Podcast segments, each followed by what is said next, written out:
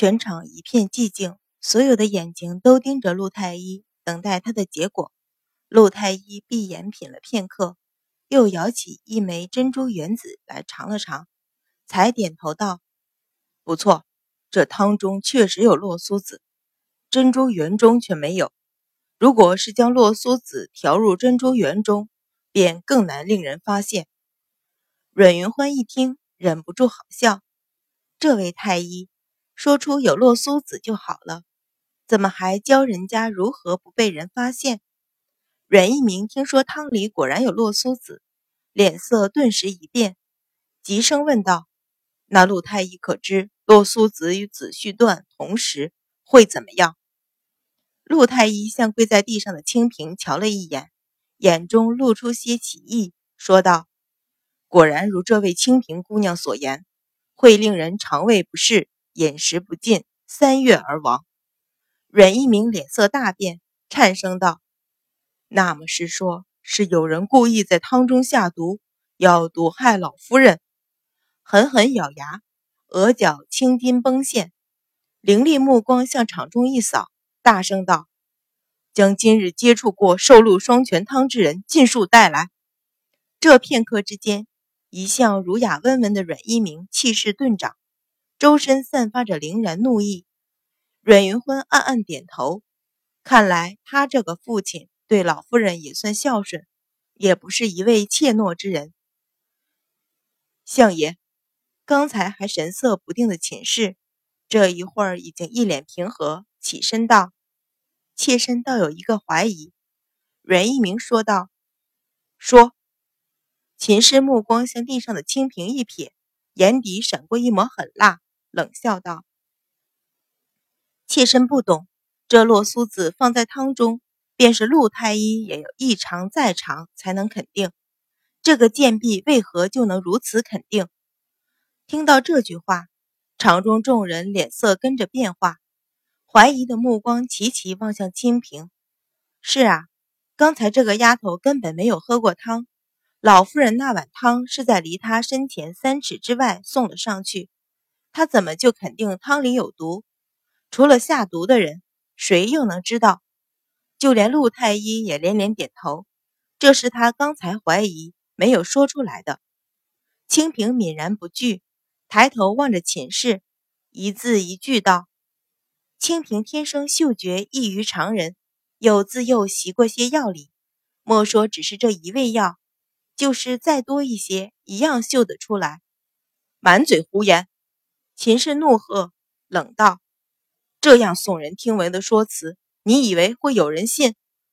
我信。”场下一个清淡的声音接口。靖安侯五公子公孙宁慢慢站起身来说道：“清平是我公孙家的家奴，因他幼时嗅觉异于常人，被云欢知晓，便将他送去习了几年药理。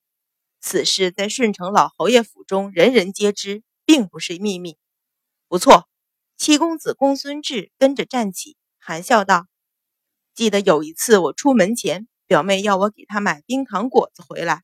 我回来之后，将冰糖果子藏在怀里，哄她说没买，却被清平一句话揭穿。所有人都知道，冰糖果子味道极淡，只有凑得近了，才能隐约嗅到裹在冰糖里果子淡淡的酸甜，而将冰糖果子包起。”放在怀中，也被清平嗅到，果然是一件奇事。秦氏冷笑道：“说不定是七公子藏果子时被这丫头瞧见，到恰当的时候说出来罢了。那般小小年纪就会骗人，可见是个奸猾的。”公孙志剑眉一挑，也是一声冷笑，说道：“我们兄弟幼时均在老侯爷膝下长大，这样的事自然不是一件两件。”岂能次次被一个丫头玩弄于股掌之上？阮相夫人以为我们兄弟都是傻子吗？秦氏淡道：“公孙公子自然不是傻子。如今表妹的丫头犯事，若是傻子，岂会出来遮掩？还说的有鼻子有眼的。你！”公孙志大怒，喝道：“九州天下奇人辈出，岂是你一个无知妇人能够尽之？”智儿。汤氏听他言辞激烈，低喝阻止。眸光中全是不满。公孙志一滞，抿了抿唇，气呼呼地坐了回去。汤氏的目光从左到右扫视一周，才转过头去，瞧着秦氏道：“犬子出言无状，相爷夫人莫怪。”秦氏冷笑道：“无知妇人，岂敢怪罪侯爷公子？”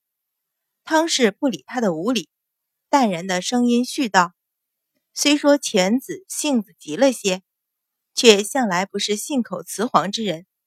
清平嗅觉异于常人，我和侯爷也一向深知。”场中众人触上汤氏的目光，又听到他这样平稳的话语，顿时心里就升起了一些信服。不由连连点头。谁不知道靖安侯公孙明远是一个一言九鼎的铁骨男儿？